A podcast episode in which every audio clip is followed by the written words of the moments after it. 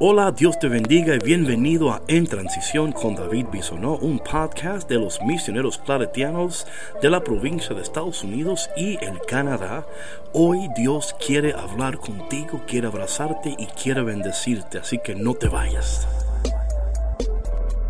Hola mi gente, Dios te bendiga, qué bendición estar con ustedes en este día, esperando que en medio de todo ustedes estén conectando con el Señor, conectando con sus familias, abriendo sus corazones, sus mentes, sus oídos para poder escuchar la voz de Dios, para poder entender que aún en medio de todo lo que está sucediendo hay un Dios que está pendiente de nosotros, hay un Dios que está muy muy cerca de nosotros y algo que yo en estos días he podido experimentar en medio de todo lo que está sucediendo es un Dios que está muy cerca, un Dios que nos abraza, un Dios que nos bendice, un Dios que nos acompaña.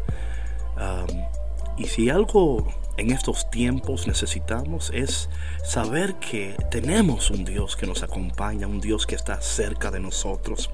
Y hoy estaba meditando en la palabra de hoy, en el Evangelio de hoy, en el Salmo de hoy. Y vemos en la primera lectura del día de hoy el profeta Isaías.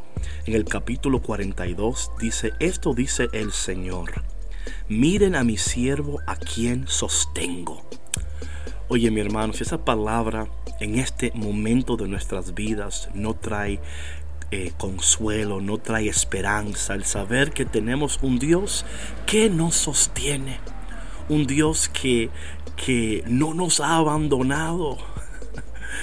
Por favor, en este momento quizás te sientas sola y solo, pero Dios no te ha abandonado, Él te sostiene. Sigue diciendo el profeta aquí, a mí elegido en quien tengo mis complacencias. No solamente te sostiene, te ha elegido y está complacido contigo. You know, es bien fácil en estos momentos sentir mucha um, culpabilidad, frustración, eh, a veces hasta cuestionarte, ¿verdad? Y decir, eh, eh, no he orado lo suficiente, no he estado conectado con Dios lo suficiente. Y aunque esas cosas sean verdad, escúchame por favor, en este día Dios nos regala una oportunidad para volvernos a Él para conectar con Él, para entender que en medio de todo Él está complacido contigo, Dios no está enojado contigo, Dios no está enojado con el mundo. Hay personas que lamentablemente están usando este momento de nuestras vidas para decir esto es lo que está pasando porque son pecadores y caramba, no, no, no, no. Hay un Dios que, que aún en medio de toda esta situación, está cerca de nosotros y, hoy nos invita y nos recuerda que Él está con nosotros, que Él camina con nosotros. Y luego dice, en Él he puesto mi espíritu. Si eso no pone una sonrisa en tu rostro en esta mañana, en este día, no sé a qué hora del día estás escuchando este podcast, eh, esto de que no solamente Él está, nos sostiene, no solamente nos ha elegido, no solamente está complacido con nosotros, que también en nosotros ha puesto su presencia, su poder, sus promesas, que en cada uno de nosotros, tú y yo, somos portadores de la presencia de Dios, de las promesas de Dios, del poder de Dios. Él está contigo, Él está conmigo. Luego dice, para que haga brillar la justicia sobre las naciones. Wow. O sea que Dios nos sostiene, nos elige, nos bendice, está complacido con nosotros, pero es para con un propósito. Créeme que ahora mismo muchos de nosotros no podemos entender el propósito de lo que está sucediendo. Y para muchos de nosotros tomará un tiempo para descubrir o redescubrir qué Dios está haciendo en todo esto. Pero aquí tenemos una idea de, de lo que Dios nos dice en este día a través de su palabra. Dice para que haga brillar mi justicia. No para hacer justicia, muy importante, para hacer brillar la justicia de Dios, el amor de Dios.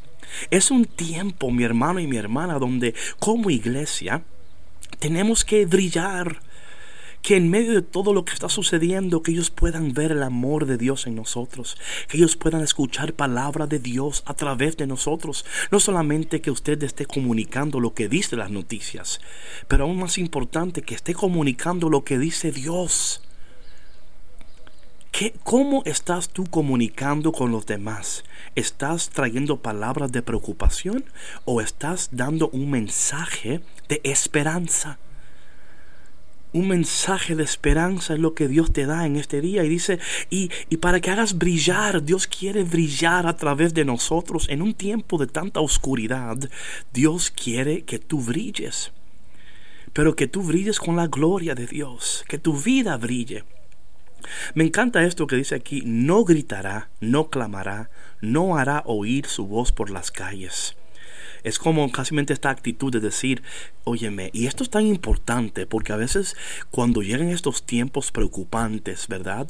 Eh, nos ponemos como dicen por ahí en our soapbox y queremos decir y gritar y dice Señor no tranquilo no tienes que gritar no tienes que no tienes que hacer mucho no no no no no no no yo voy a hacer todo yo yo haré la obra yo soy el que hago todas las cosas nuevas dice el Señor Dios hace todas las cosas nuevas y a través de todo esto lo que está sucediendo, mi hermano y mi hermana, vamos a ver la novedad de Dios.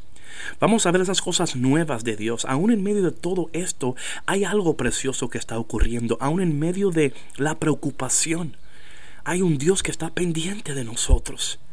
Hay un Dios que está muy cerca de nosotros. Y, uh, una señal muy, muy uh, certera de eso también, que no voy a leer el texto completo de, de Isaías, pero cuando tengas tiempo, por favor, lee Isaías capítulo 42 del verso 1 al 7. Pero sí quiero entrar rápidamente al salmo responsorial del día, porque este salmo responsorial del día nos afirma lo que el Señor está diciendo a través del profeta Isaías. Y antes de leer este, este salmo, déjame leerte la, la última porción de esta primera lectura porque, porque es importante esto. Y lo digo porque para muchos de nosotros es lo que está sucediendo. Al final de esto dice el Señor aquí en Isaías. Yo el Señor, fiel a mi designio de salvación, te llamé, te tomé de la mano, te he formado y te he constituido alianza de un pueblo luz de las naciones, para que abras los ojos de los ciegos, saques a los cautivos de la prisión y de la mazamorra a los que habitan en las tinieblas. Yo no podía leer el Salmo sin leerte esa porción. O sea que el propósito de Dios, aún a través de lo que está sucediendo, es poderoso, es precioso. Y a través de esto, si somos sinceros, hay muchos ojos que se están abriendo, ¿sí o no? A la realidad de nuestra condición como humanos, a la realidad de la condición de este planeta, a la realidad de la condición de nuestros corazones. Y dice el Señor aquí, para que sus ojos sean abiertos, para que los cautivos sean libertados.